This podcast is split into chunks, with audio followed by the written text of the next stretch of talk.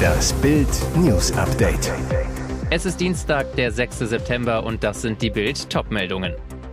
Regierung will brisante Corona-Daten nicht rausgeben. Lage im AKW Saporischia untragbar. In Deutschland darf Harry wieder richtig Prinz sein. Regierung will brisante Corona-Daten nicht rausgeben.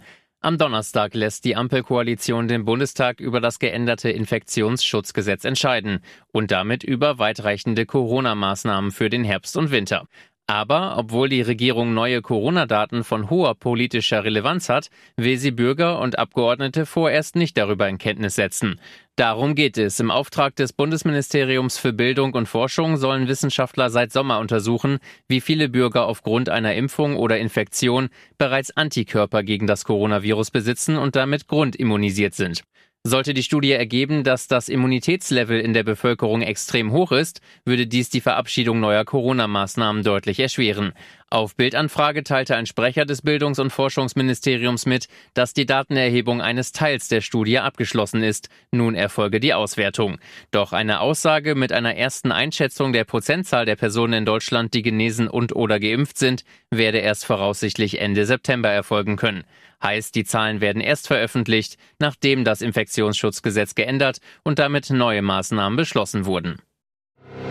Lage im AKW Saporischia untragbar. Die Lage im von den russischen Truppen besetzten AKW Saporischia in der Ukraine ist nach Angaben der Internationalen Atomenergiebehörde untragbar. Am Dienstag hat die IAEA e einen Bericht über den Zustand des Atomkraftwerks veröffentlicht. Die Sorge, es könnte ein nuklearer Unfall drohen. Dem Bericht zufolge sind sofortige Maßnahmen erforderlich, um dies zu verhindern, inklusive einer Sicherheitszone um das Kraftwerk. Die IAEA e stehe bereit, um umgehend eine solche Zone einzurichten. Die Situation an dem Kraftwerk sei sehr besorgniserregend. Es seien bei der Untersuchung auch Schäden nahe der insgesamt sechs Reaktoren sowie der Lagerstätten von nuklearem Abfall festgestellt festgestellt worden, heißt es weiter. Außerdem seien die von russischen Soldaten überwachten ukrainischen Techniker des Kraftwerks großem Stress ausgesetzt, der zu menschlichem Versagen führen könne. Entführte Milliardenerbin ist tot. Die Milliardenerbin Eliza Fletcher aus Memphis traf ihren Killer beim Joggen. Die Lehrerin stammt aus wohlhabendem Haus, ist Enkelin des Milliardärgeschäftsmanns Joseph Orgel III. Die Polizei ist sicher, dass der vorbestrafte Cleotha Epstein die Lehrerin in der Nähe des Universitätscampus in seinen Geländewagen zwang, entführte und ermordete. Die Beweise gegen ihn wiegen schwer. Überwachungskameras filmten, wie der Straftäter über die Lehrerin herfiel. Zudem stellte die Polizei am Tatort Sandalen des Opfers mit seiner DNA sicher. Später sahen Zeugen, wie Epstein seinen SUV reinigte. Er wurde festgenommen und sitzt in Haft. Das Opfer blieb zunächst verschwunden. Die Polizei suchte drei Tage lang mit einem Großaufgebot, Hunden und einem Helikopter nach Eliza Fletcher. Am Montag gegen 17 Uhr machten die Beamten in der Nähe des Entführungsortes dann einen grausigen Fund und entdeckten eine Leiche. Jetzt am Dienstag twitterte die Polizei, die Verstorbene ist die 34-jährige Eliza Fletcher. In Deutschland darf Harry wieder richtig Prinz sein. Harry, Harry, Harry. So herzlich wurde der britische Prinz sicherlich schon lange nicht mehr in Empfang genommen. Nach einem kurzen Pitstop in seiner Heimat, wo Prinz Harry zusammen mit seiner Frau Herzogin Meghan eher als Hassfiguren gelten, seit sie der Monarchie den Rücken zugekehrt haben, ist das Paar am Dienstag in Deutschland gelandet. Einen 25 Meter langen roten Teppich hatten die Düsseldorfer vor dem Rathaus für Harry und Meghan ausgerollt. Die Union Jack Flagge hing dort nicht, denn es ist kein Staatsbesuch der beiden. Die Herzogin und der Herzog waren in Deutschland, um für die in einem Jahr stattfindenden Invictus Games zu werben. Die paralympischen Wettkämpfe von Kriegsveteranen sind eine Herzensangelegenheit des Prinzen. Grillunfall, BVB-Legende im Krankenhaus. Schock für BVB-Stadionsprecher Norbert Nobby Dickel. Die Dortmund-Legende konnte Dienstagabend gegen Kopenhagen nicht im Stadion sein. Der Grund, Sonntag wollte er zu Hause den Gasgrill anschmeißen. Dabei kam es zu einem schlimmen Unfall. Nach Bildinformationen sammelte sich nach Öffnung der Flasche zu viel Gas am Grill, sodass es zu einer Verpuffung kam. Dickel bei Instagram, ich habe mich an meinen Schienbeinen verbrannt, deshalb muss ich hier im Bergmannsheil Krankenhaus bleiben und alle kümmern sich wie verrückt um mich. Wie Bild erfuhr, muss Dickel sieben bis zehn Tage im Krankenhaus bleiben. Zum Derby am 17. September gegen Schalke will er aber wieder im Stadion sein und die Fans richtig anheizen. Und jetzt weitere wichtige Meldungen des Tages vom Bild Newsdesk. Diese grausame Tat erschüttert Mitarbeiter und Besucher im Leipziger Zoo. Die Schimpansen haben während der Öffnungszeiten ihren ehemaligen Anführer Robert in den Tod getrieben. Robert war jahrelang der Chef im Affenhaus, hielt die Gruppe zusammen, beendete Rangeleien. Immer wieder setzte sich Robert gegen jüngere Menschenaffen durch, die ihm den Rang ablaufen wollten. Doch die Jahre forderten ihren Tribut. Im Rentenalter war Robert in der Hierarchie längst abgestiegen. Das Zepter hatte er an seinen Sohn Frodo übergeben, ging ihm seither lieber aus dem Weg. Hat das neue Alpha-Männchen seinem Papa frühere Auseinandersetzungen nicht verziehen? Wie Zoochef Dr. Jörg Junhold heute mitteilte, kam es vor ein paar Tagen im Pongoland zu einer heftigen aggressiven Auseinandersetzung. Dabei wurde Robert von Gruppenmitgliedern an den Rand des Grabens im Außengehege getrieben. Der alte Affe sah offenbar keinen Ausweg mehr. Eine Zoobesucherin beobachtete, wie der in die Enge getriebene Robert über die Sicherheitsbegrenzung ins Wasser ging. Da Schimpansen nicht schwimmen können, ertrank der Menschenaffe sofort. Pfleger zogen kurz darauf den Leichnam aus dem Wasser. Das Schwierigste in der Vorbereitung war die Hotelsuche in Mailand. Die Bayern starten morgen Abend bei Inter in die Champions League. Nach dem Flug nach Madrid heute geht es ins Teamhotel Crown Plaza Milan Linate. Vier-Sterne-Hotel, XXL-Bau im Kongress-Schick für zweieinhalbtausend Gäste, 15 Meetingräume, 10 Kilometer außerhalb von der Innenstadt und ohne Stau eine halbe Stunde entfernt vom Stadion San Siro. Da reiben sich einige verwundert die Augen. Denn eigentlich wohnen die Bayern immer in feinen Hotels, oft mit fünf Sternen, toll gelegen in den Europapokalstädten. Jetzt gab es aber Hotelalarm in Mailand. Bild kennt den Grund. Die Reiseplaner des Clubs hatten riesige Probleme, überhaupt ein passendes Hotel zu finden, das allen Ansprüchen genügt. Denn am kommenden Wochenende startet die Formel 1 in Monza. Die Stadt ist schon im PS-Fieber. Außerdem sind bereits viele Menschen wegen der Mailänder Fashion Week vor Ort. Schuld am Zeitdruck ist vor allem die UEFA. Von der Auslosung der Champions League-Gruppen bis zum ersten Spiel bei Inter waren nur 13 Tage Zeit für die Organisatoren. Am Ende fanden die Bayern noch eine gute Lösung, die den Reisestandards entspricht.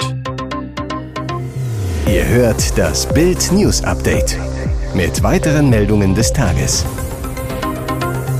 Neue Studie zeigt, Long-Covid ist oft vor allem Kopfsache. Gesundheitsminister Karl Lauterbach lässt schon jetzt dunkle Wolken über den Gedanken an den kommenden Herbst ziehen. Er warnt immer wieder vor Long-Covid und prognostizierte kürzlich bei Twitter, dass viele 20- bis 50-Jährige im Herbst bei steigenden Corona-Fallzahlen eine Entzündung ihres Gehirngewebes als Folge von Long-Covid erleben werden. Für Professor Christoph Kleinschnitz, Direktor der Neurologie an der Uniklinik Essen, eine gefährliche Dramatisierung.